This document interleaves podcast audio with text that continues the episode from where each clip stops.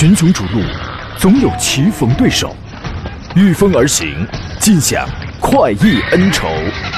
享受人车合一的至臻境界，你首先需要选对最合适的宝马良驹。精彩汽车生活从这里开始，买车意见领袖，权威专家团队聚会团购买车，专业评测试驾，主持人杨洋为你客观权威解析。这里是购车联盟。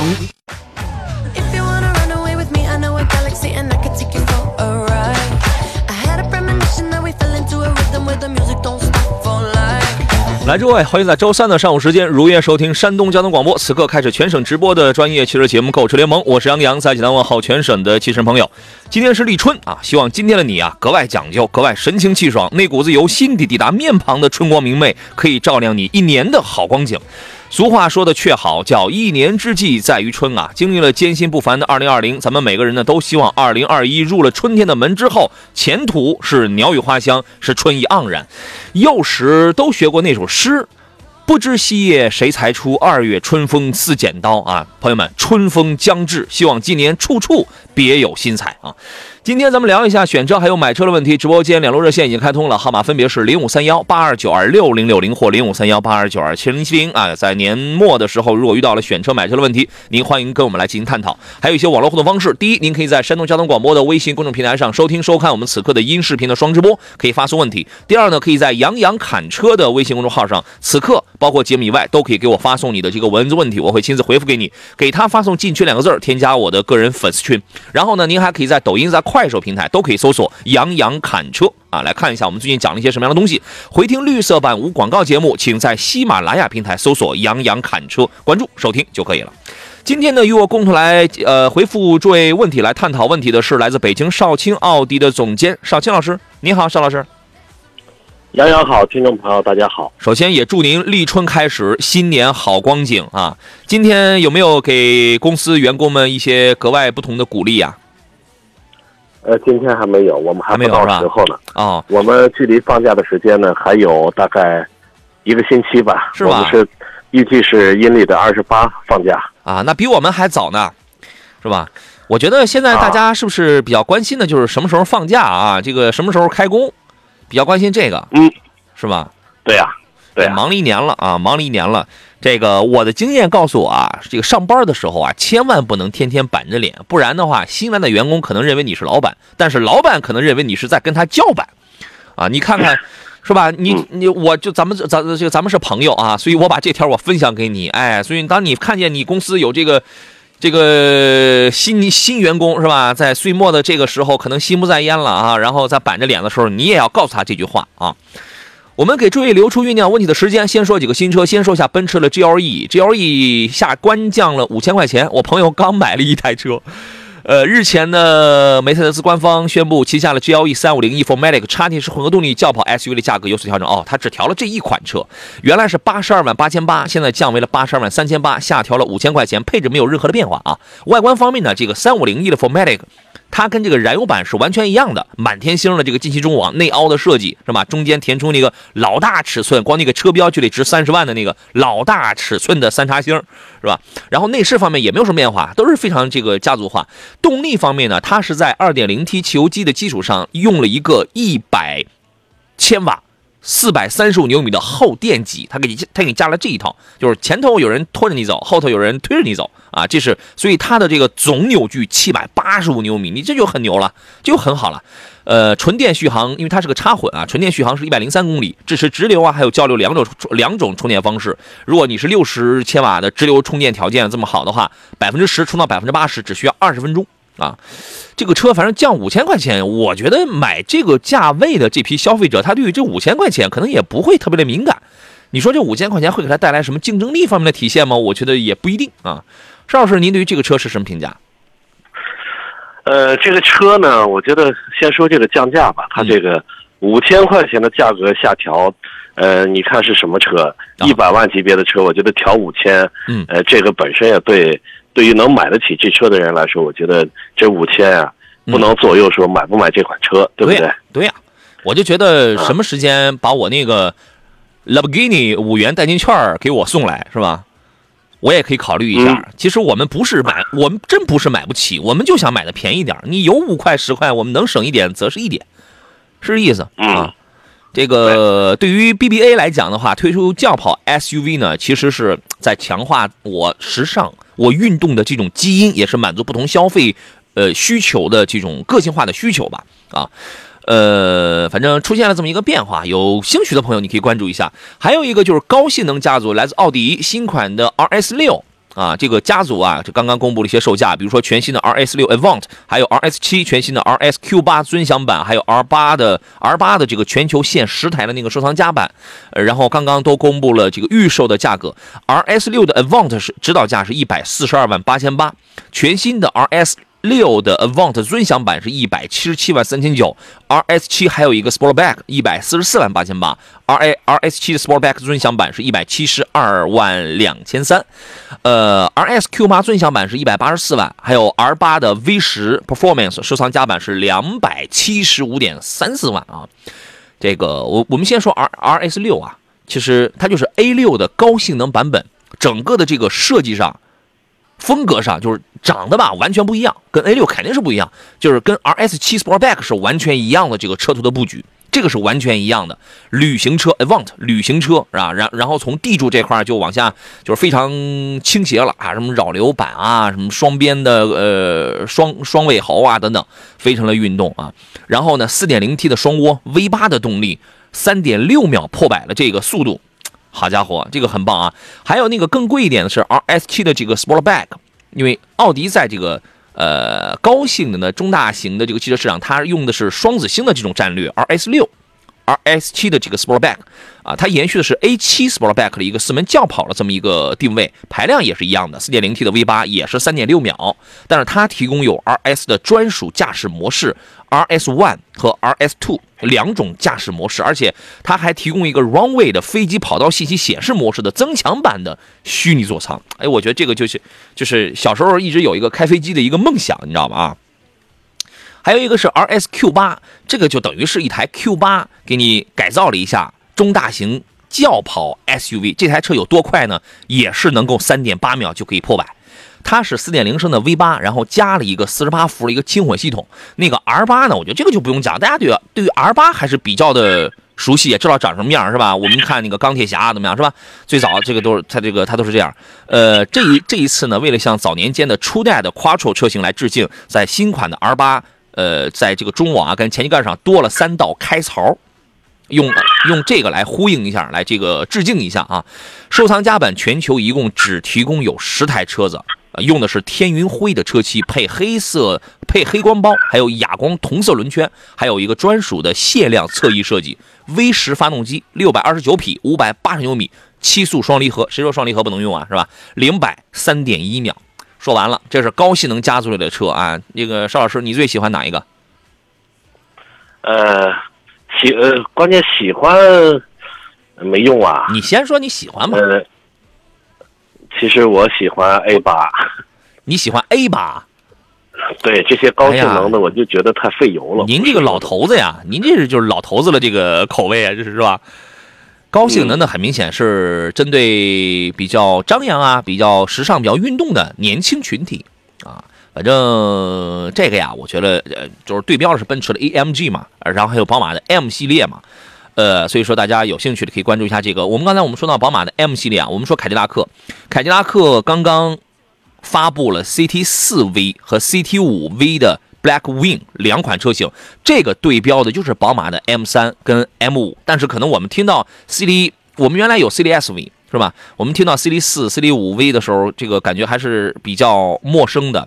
这两个车都是基于普通版打造过来的，呃，反正 3.6T 的双涡 V6 的发动机啊。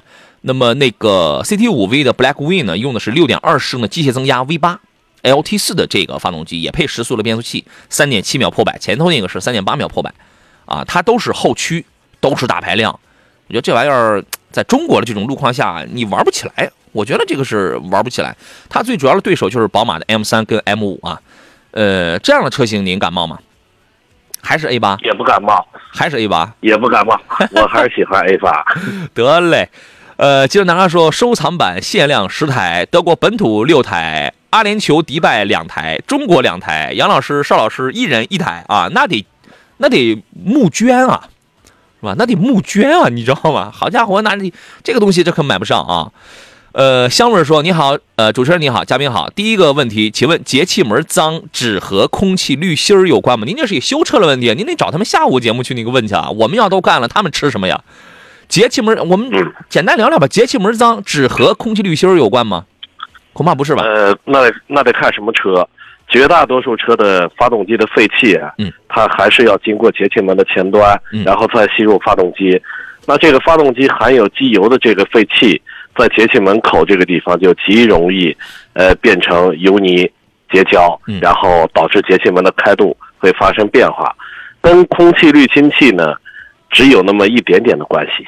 呃，最大的还是在于这个，比如说代替的车呢是涡轮增压器增压以后的空气嗯里边其实也是多多少少含有这个机油的成分啊机油油气的成分。嗯，那经过这个节气门的这个狭窄的气口，就极容易形成积碳结胶。是吧？是吧？所以说，我们一般讲，我我如果你清理油路或者清理进气系统，对吧？它是我们一般讲，你你最好是把这一整套系统，然后检查一下或者清理一下，啊，这个是一个，反正你每次你去保养的时候，我觉得这个不用你操心。你交给专业的师傅，这个就可以了。清理油路，你现在有很简单的方式，在燃油在那个油箱里加一个神采净燃添加剂，加一个这个这个这个清洁剂，加一个优秀的清洁剂，这个就可以办了了，对吗？这个是很简单的事情啊。还有第二个问题是我的致炫啊，轮胎各加高加宽一个型号吗？加高是为了降噪，你嫌你那个胎壁薄啊？致炫的普通版致炫应该是幺八五六零二幺五的这个胎啊。我觉得呀，你要想降噪的话，不一定说你加厚一下，把把那个扁平比变大了，你加厚一下那个轮胎就一定是降了噪了。你这个你跟你选的轮胎这个型号什么也是有很大的关系的呀。是吧？但是你它是加高加大的话，那你这个肯定是费油了。你买致炫的初衷肯定那是要省点油的。我觉得你换条胎也行，你换米其林胎啊什么这个也能降噪。我觉得这个比你什么加高加高加宽要有效的多了啊。邵老师怎么看？对，这个加高车友的说的所谓的加高加宽呢，就是第一轮胎的厚度增加了，舒适性好对；加宽了以后抓地力好哎。但是这种呢，呃，第一是如果缩小轮毂的尺寸来加加宽这个，好，来，我们继续回到节目当中，我们请邵老师接着来讲刚才的那个问题。就是关于轮胎加宽加高的。对，就说呃轮轮胎如果是缩小轮毂的尺寸呢，让轮胎的厚度变厚的话，这个是可行的。嗯，但是加宽呢，呃，虽然好看，但加宽注意几点：第一是方向盘在打死的状态下，向左向右打死不能和车身有任何的干涉，比如说里边的呃叶子板的内衬了、叶子板了，包括这个悬架的控制臂这些嗯，绝对不能有干涉。嗯，还有在颠簸的时候，千万不能因为轮胎的加宽和周围的，比如说叶子板了。和悬架了有干涉，要万一有干涉的话，这个是很危险的。它有一个合理的大小的尺寸范围，是吧？对啊，嗯，还有吗？没有了。OK，如果要我的话呀，这个关于致炫这个车，你什么加厚一个轮胎，然后或者说是加大一个轮毂的话，不会对它的这个噪音起到一个决定性的变化。如果是我的话，直接换轮胎啊。追逐梦想说，一五年的长安 CS 三五多少钱啊？你这个您到二手车市场上去看去。车况不一样，价格不一样。我我们这个节目解答的是新车买车的这个问题啊。呃，诸位遇到了这方面的问题，欢迎来找到我们啊。有关于售后的东西啊，这个按照规定，那个是归下午的这个节目，也不是说我们不能办啊。你这个我们都办了，这个别人吃什么呀？好吧，这个直播热线是零五三幺八二九二六零六零或八二九二七零七零。另外，您还可以给我们来发微信，在山东交通广播的微信平台以及在杨洋侃车的微信公众号上都可以来这个留言啊，留下您的这个问题。今年年底有什么这个购车的计划，欢迎跟我们来进行探讨。呃，刚才我们说到了神采竟然添加剂，您可以尝试一下在山东交通广播的微信公众号当中发送两个字“清洁”，可了解以及订购这个产品。呃，这个产品的主要功效呢，就是。顺着你这个油路啊，顺着这个车辆的油路来清除掉油路当中的这个积碳，什么这个喷油嘴啊，什么这样的啊，呃，给你一个直观的感受吧，就是让你的车觉得你的哎这个油门比原比原来加速要感觉要灵敏了，然后噪音还下降了，油耗还降低了，只不过是有的人感觉降的多，有的人降的少，这个是我们有呃有很多车主已经在这个真实反馈，呃，然后呢，还有就是说你的排放可能也这个更好了，因为你清理掉了嘛，它是自动给你燃烧，然后排放掉了。啊，那么另外呢，您还可以研究一下这个产品的一些技术指标，它的清洁率在百分之九十六，比同类产品的清洁率这个要更高，同类基本在百分之八十三左右上。那么因为它用的成分好，是第五代的异构聚醚胺嘛，三百七十五毫升一个小铁罐，这个罐的容量要比同类产品要更大，因为你到加油站你去，他他们给你推荐的时候，嗯，就是那种小瓶，通常也就顶多一百毫升，它会让你多加好多瓶，你才能起点作用啊。这个不用，这个你直接你就加一罐，这个就。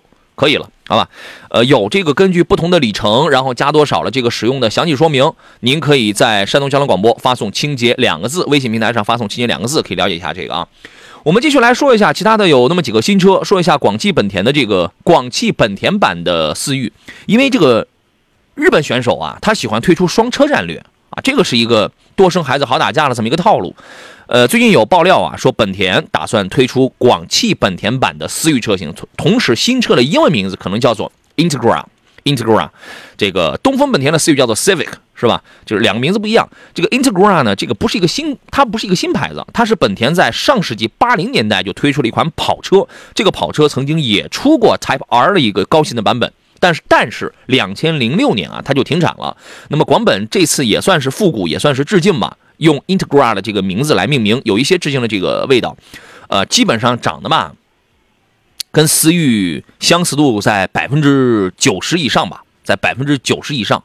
呃，官方说呢，还会在下一代车型上也会出 SI 版本，还有 Type R 版本。Type R 肯定是 2.0T 的涡轮增压发动机加一个电机的这这种组合了，因为。呃，一定是要用这种什么 eHEV 啊，什么这样的一些个技术。我既给你燃油版，也要用我本田的 e eHEV 的这样的一些个技术啊。双车战略，韩系这是韩系两兄弟嘛，人家本来就是两个厂子，对吧？本田呢，丰田啊，现在都在搞这种双车战略。我觉得这个对消费者来选择的话，也是好选的，因为哪个漂亮，哪个服务好，哪个哎哪个性价比高，那我肯定我就买哪一个啊。就是未来呢，会有越来越多的这样的一些双车战略的这个这个这个车的出来，您是怎么看这个事儿呢，邵老师？呃，双车战略对于厂家来说的话，肯定是能多卖车，嗯，而且这个一般的双车的就跟是一汽大众跟上汽大众，嗯，就跟本田的之前的奥德赛了、爱丽绅了，嗯，其实都是很成功的。我觉得双车战略呢。一般他俩同一个品牌的车型，只要一有竞争啊，嗯，反倒消费者能得到一些实惠，是吧？OK，所以说这个还是可以的。我们有一位朋友说，杨老师用过了啊，用了两瓶，抖动缓解了不少，油耗还没有还没有掐，谢谢啊。这个您是因为从我的一个真实的一个使用感受上去讲，就是油门变感觉变灵敏了啊。因为那个我那车本来就想卖也也就不值当的，本来就想放在老家了，放着了。啊，这个这样我就不用老在，我把中间这段路我就高铁我就完了，啊，这个放在老家，这个回去偶尔用一用就得了。原来就做这样一个计划啊，然后后来发现这个东西好像还能再开一开啊，就是你的感觉是，哎，它有一些变化，区心的一些个变化，让你觉得，哎，就是又有又产生了一点点的兴趣，又产生了一点的这个兴趣。呃，油耗我我也没有算，因为我我从来不关心油耗。我说实话，我开车我从来不关心油耗，然后因为你。因为你车你都买得起了，你车你都能买了，油耗当然节能减排，这个一定是好的，这个一定是好的。但是我不会因为我天天我去算计油耗而不舍得开车了。这个我这个这个我是坚决，因为我一年我就那点里程，我去研究油耗也没有什么意义。那么所以说我更加关注的是噪音，是抖动，是油门，是这些东西。OK。刘安花明说：“杨好，真阳好 lubgini 的 SVG，法拉利四八八，哎，还有 GTR R 八，保时捷九幺幺，宝马的 M 八，奔驰 AMG C 六三，哪个操控动力好，百公里加速快？你这个，那你不行，你去把这八几个一二三四五六七，你把这七台车你全摆在一块，是吧？这个这个这些车也好也好找，好找啊。然后你先摆在一块，然后你去 PK 一下，是吧？这个三秒八，那个三秒九。”是吧？不会有什么太大的这种差别啊。呃，我们来看其他朋友的这个选车买车的问题啊。有朋友问到了这个福特的锐际啊，问这个车怎么样？现在能买吗？我我曾经预测过，我曾经说过这个福特锐际啊，我我当时我忘了，我预测它降多少钱来着？两两万多，两万两万多，我觉得那个价格还是比较合适。现在没有降那么多，现在大概是降一万多吧，因为时间尚短啊。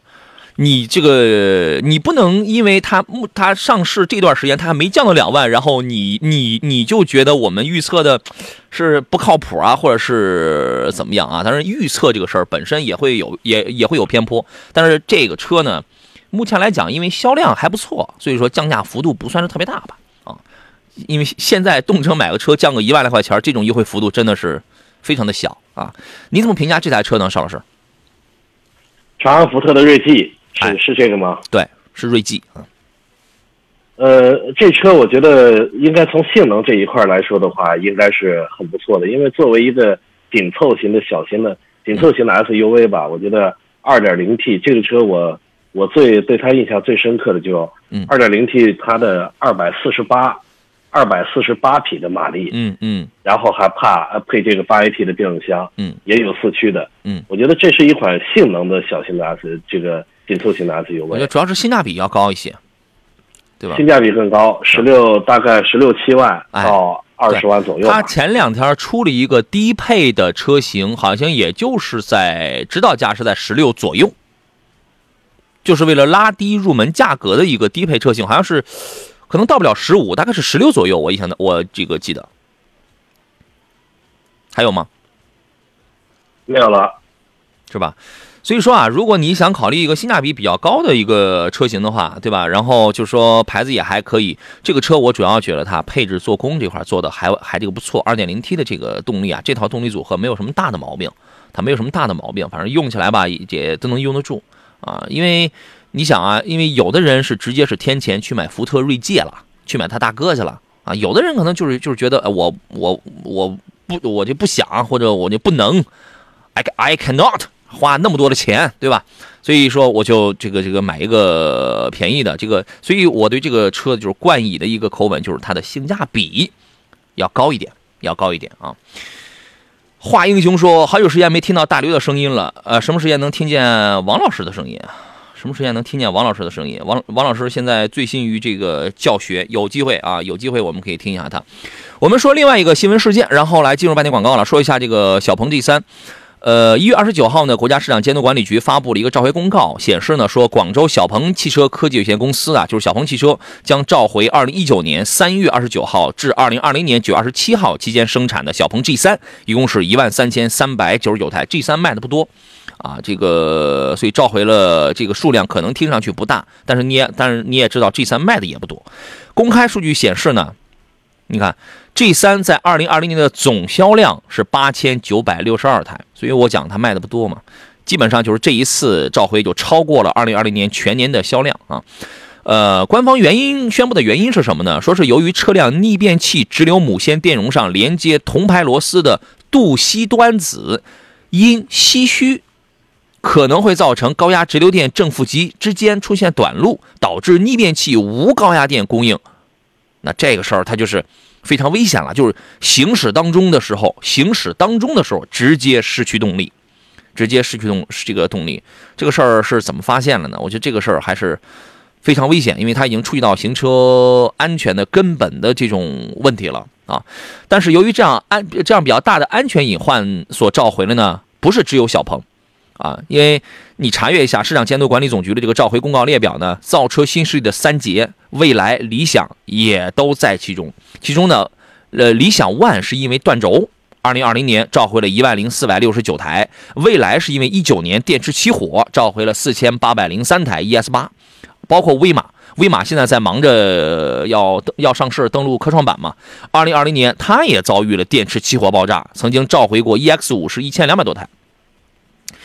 这基本上代表了现在在国内造车新势力的几个寡头啊，全部都出现了一个召回事件。关键他们他们的这个召回还不是因为小打小闹的小原因啊，都是一些很重要的一些安全问题。所以这个事儿也容易也必须要引发我们一些个思考啊。您对这个事儿您是一个什么样的观点呢，邵老师？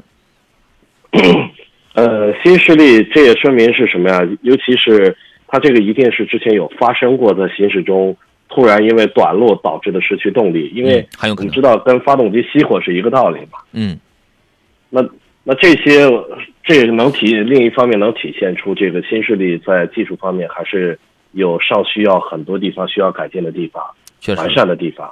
对啊，确实是这样。这个有的时候老百姓有一句话叫“步子扯得太大，容易拉胯”，是吧？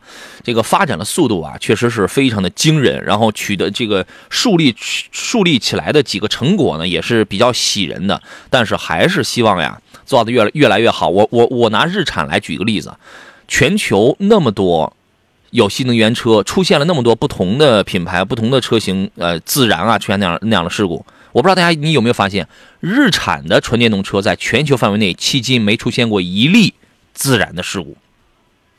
日产凌风全球已经卖了四十七万台了，没有发生过一例自燃的问题，这是为啥？我觉得这个问题就值得思考一下。虽然我们说它这个配置不行，舒适舒适性差，有些地方是比较陈旧，四十七万台全球没有一例自燃问题，哎，我就觉得在疯狂追逐一些东西的情况下，不能急功近利。求稳求扎实，这是一个新课题。群雄逐鹿，总有棋逢对手，御风而行，尽享快意恩仇。享受人车合一的至臻境界，你首先需要选对最合适的宝马良驹。精彩汽车生活从这里开始。买车意见领袖，权威专家团队聚会团购买车，专业评测试驾，主持人杨洋为你客观权威解析。这里是购车联盟。来，诸位，十一点三十四分，欢迎继续回到山东交通广播，在立春当天啊，在礼拜三的上午时间为您直播的购车联盟的节目，我依然是杨洋，我们。全年无休啊！这个包括节假日期间呢，我们的节目也是正常直播的，啊，所以说，当你在春节路上听到我们这个，当然我们可能分了一下工啊，这个每一天有不同的主持人，然后在这儿辛苦一下。当你听到我们的节目在正常直播当中还在为您服务，您也不要感到惊讶啊！这个反正。呃，每到了这个相应的时间点吧，您遇到了一些个什么这个专业性的一些问题，都还是可以跟我们来聊一聊的啊。还剩半个钟头，遇到了选车还有买车的问题啊，或者您喜欢的是什么车啊？最近想打听一下这个车有什么优缺优点、缺点，价格政策是怎么样的？我们大致也是知道的啊，欢迎跟我们来探讨一下。直播热线是零五三幺八二九二六零六零或八二九二七零七零。除此以外呢，还可以给我发微信，山东交通广播或者杨洋侃车的微信两个微信公众号，我全部都在开通着，您可以跟我们来聊。座上宾是来自北京少卿奥迪的总监少卿老师，你好，邵老师。杨洋好，听众朋友大家好。我们还要说一下特斯拉。特斯拉前两天啊，他也出了一个事儿，他是在南昌有位车主呢，他刚买了一个 Model 3，充电结束之后，车辆突然断电，启动不了了，后来就投诉到了这个特斯拉这个、呃、官方。但是特斯拉售后中心表示说，他把这个锅啊踢给了国家电网，说是国家电网电流太大，我的车是不存在问题的。在一月三十一号呢，这个国网南昌供电公司。发了一个回应，说这个电源线路不直接连接车辆，在使用中电源线路电压稳定，就是在使用中电源线路电压稳定无异常，周边的其他设备也都能正常工作，这个就完全符合国家规定的电源质量的要求，电源也那也有质量嘛，对吧？并建议特斯拉公司请专业人士认真查找车辆充电的故障原因。这个锅它肯定它是不背的，因为你已经充完了电了，你充电的时候我没有问题啊。我的电源质量也是达标的，我充完了电啊，你这个准备要走了，你突然这个断电，你启动不了了啊，把这个锅反正踢给了这个国家电网。对于这个事儿，您是怎么看的？我觉得也挺搞笑的啊。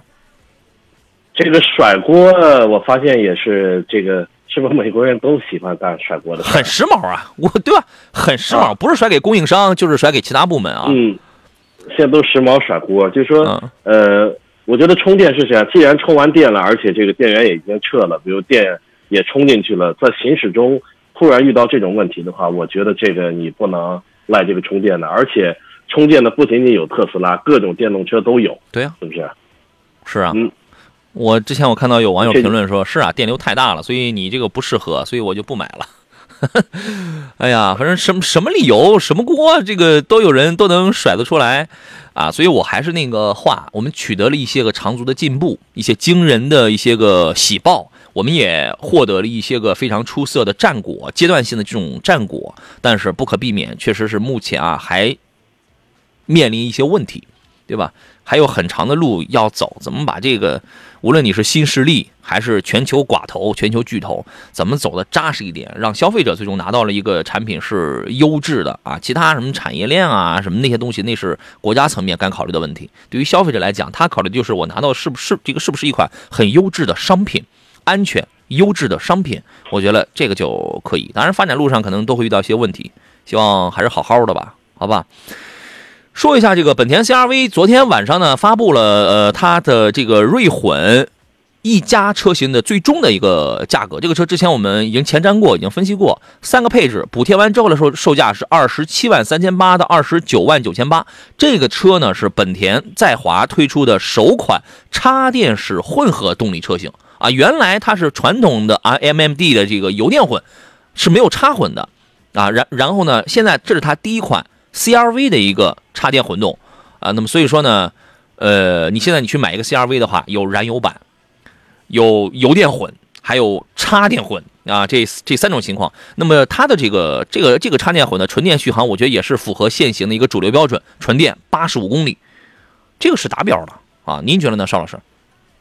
嗯，这个我觉得也挺好，因为插电混跟油电混，这个本身是又给我们又提供了一个多的选择方案。是，呃，其实，在市里边开的话，插电混优势特别大，嗯，因为呃堵车的时候用的是电，呃需要动力的时候是电和油一起一起用。哎，呃，这么下来的话，如果天天充的话，那这油耗百公里那一两升油那太正常了。对，所以呃，对这个车之前官方给的消息就是大概百公里就是一点五升的这个综合油耗嘛，对吧？你低速的情况下，那你可以是用电，而且你这个中呃这个中高速，你要想全力加速的话，你还可以油电同时工作，对吧？然后而且还加入了一些个人设置的这个这个这个这个一些个因素在这里边。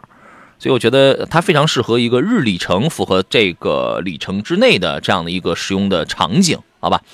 呃，是基于它的它的这个系统是基于 IMMD 的一个混动技术开发而来的啊，就是在2.0升的燃油发动机的这个前提下，给你加了一个电动机啊，所以说这个呃会把整套动力单元的这个最大功率做到215匹，就大概和一百一百六，呃，不大到一百六十千瓦吧啊。还是 E CVT 的这个变速器，这个也是非常正常。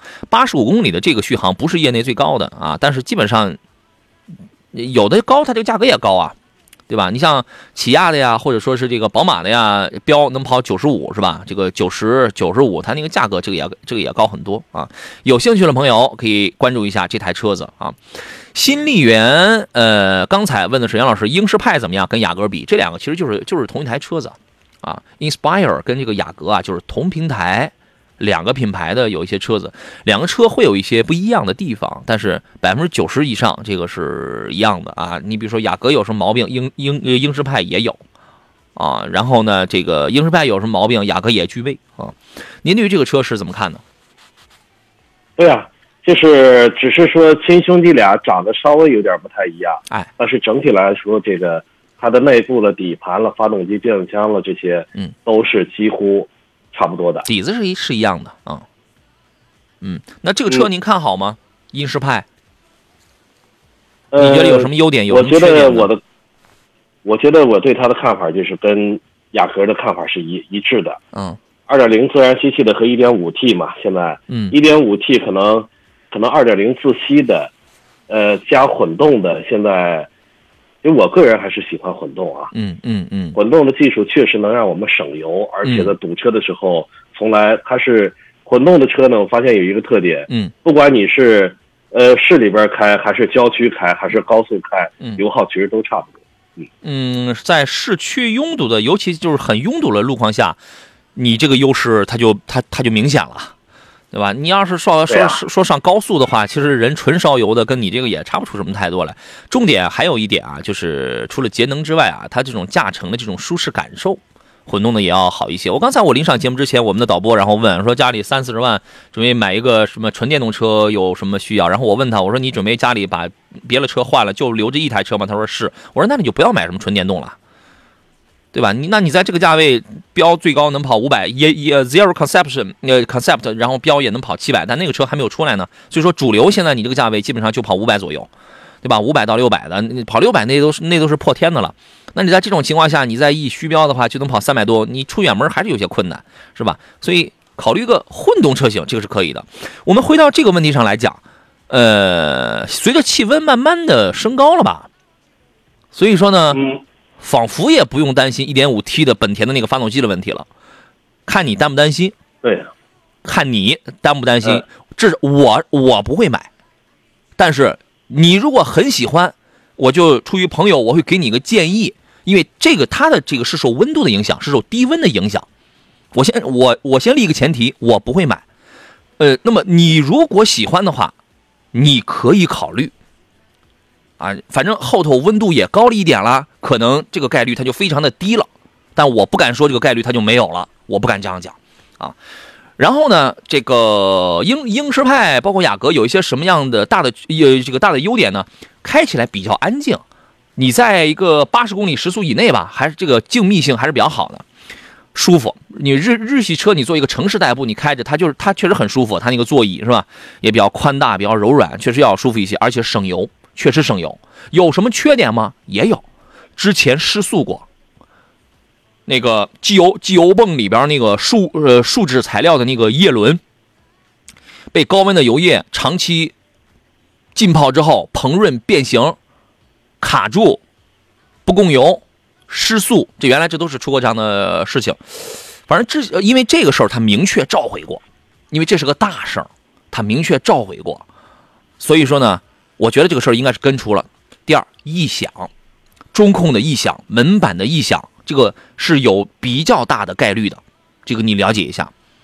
第三一个，那个问题应该也是已经解决了哈，已经解决了问题呢。其实就是有的时候也没必要讲啊，但是还是想让你知道这个弹机盖的这个问这个问题。呃，机舱异响，机舱为什么异响呢？是因为最早这这个车有一个行人保护功能，它有个传感器，这个传感器呢。出厂的时候设定的非常灵敏，你有的时候你开的不注意，颠一下或者过一个减速带，嘣，然后机盖就爆了，它就弹起来了。第一批车主有人花好几万，是他是自费的，我不知道后头你们这个费用他们给你报没报。但是后来他把这个传感器的这个灵敏度他给调低了，或者说他换了个什么样的东西，但是有有的车主又反映带来了新的问题，就是机舱里边感觉有异响，它也是个概率性的问题，好吧？话说的比非常的细了，您自个儿琢磨一下啊。呃，当然也有朋友说英式派碰撞不行，你以为雅阁的碰撞行啊？你以为雅阁的碰撞成绩行啊？都那样吧，都那样。有的时候不要过分的迷信碰撞成绩，做一个参考吧，好吧？都是同门师兄弟，你以为雅阁行啊？我们进入今天节目的最后一段广告，稍事休息，马上回来。好了，诸位，回到我们今天最后一段的这个节目当中来。刚才呢，那位。呃，问英仕派的这位朋友，然后又问了一个问题，他说啊，他又加了一个车，宝马一系的四缸，就是幺二五 i，幺二五 i 的那个二点零 T 的 B 四八的那个发动机，问这个车怎么样？说是该买豪华入门还是买 B 级车？我觉得这个东西就看你自己的取舍呀。豪华品牌，它它它这个你这个一系这样的品牌，它带给你是什么？第一，它是个最便宜的宝马，它的操控性是你一个英式派跟雅阁比不了的。但是同时，那你要付出一些个东西，你要牺牲一些东西，比如说舒适性，因为这个车空间非常的小，空间非常的小，还有售后保养的费用，它一定比英仕派这样的车它是要高一些，啊，它的一系这样的车实用性比较的低。我曾经我开一台一系的时候，我要放一个轮椅，可可能那个轮椅稍微大一点啊，我就怎么我都塞不进去。后来我就塞后排，好不容易我才塞后排，后备箱是绝对这是这那个是放不了的，就是它的实用性比较的低。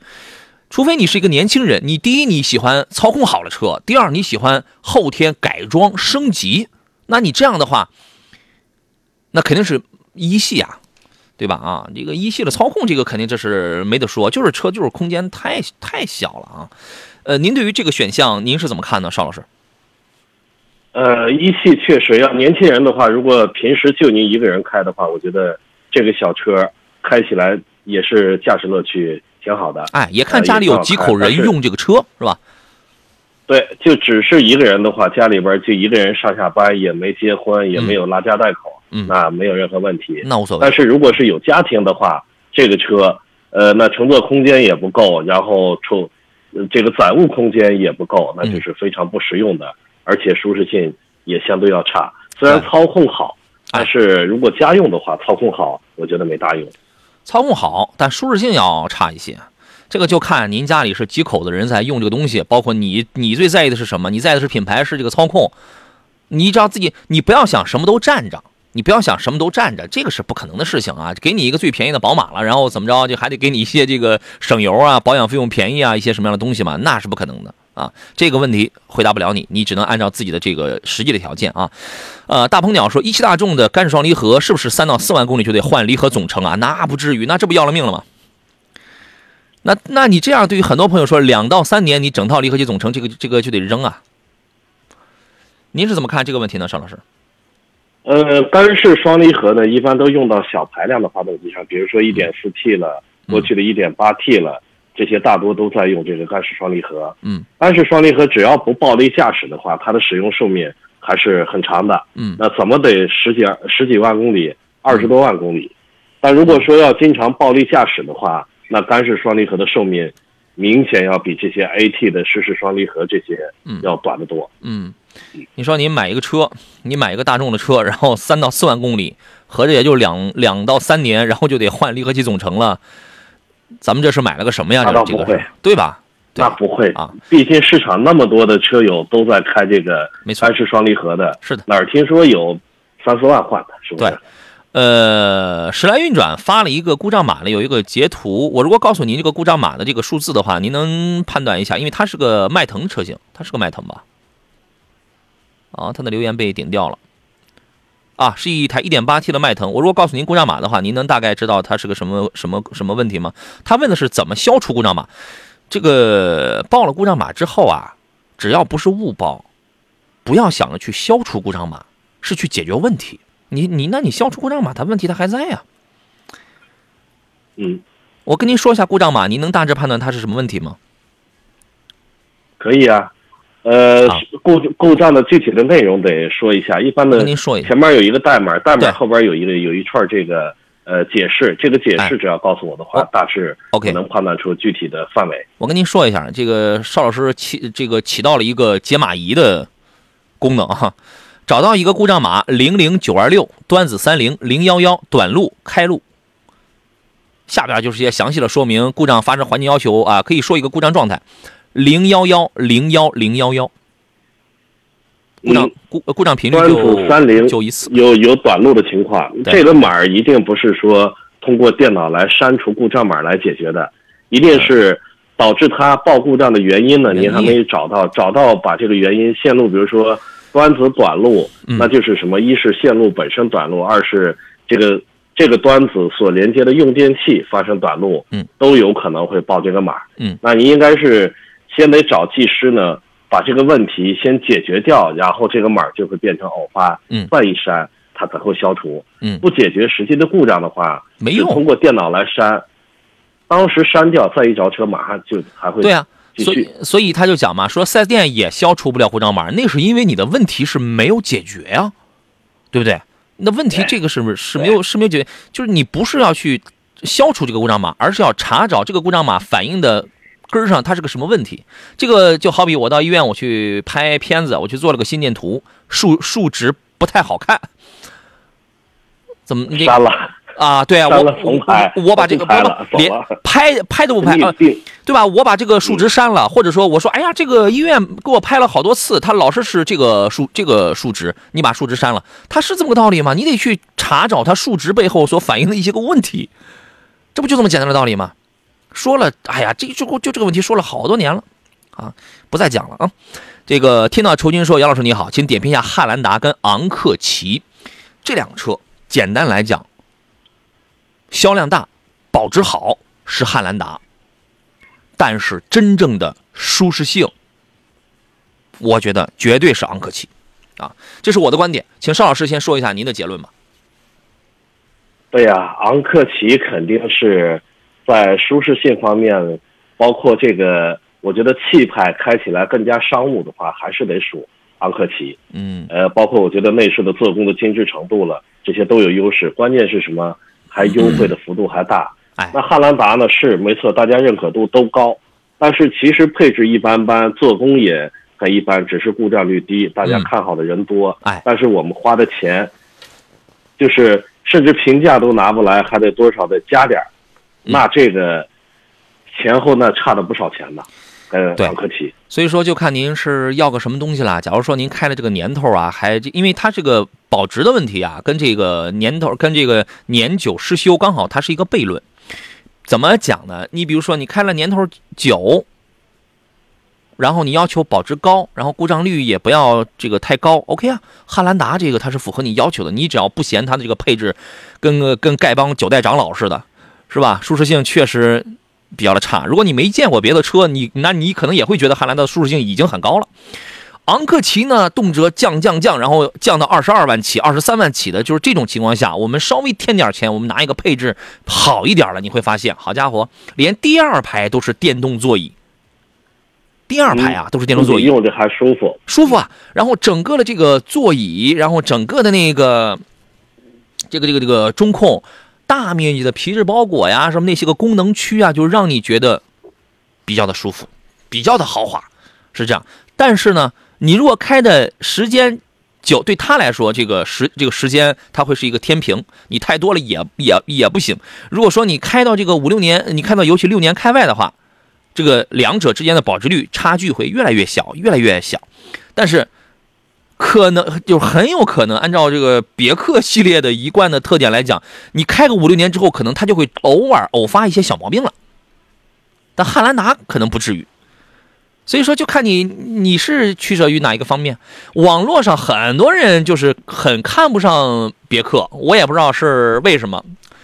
这个这这这这种水军呐、这种大家哎呀，这个网络上这个太多了，所以说大家要时刻保持警惕啊啊，要时刻保持警惕。但是我要告诉你的是，存在真的有它的道理，而且别克呢活得很好，活得不错。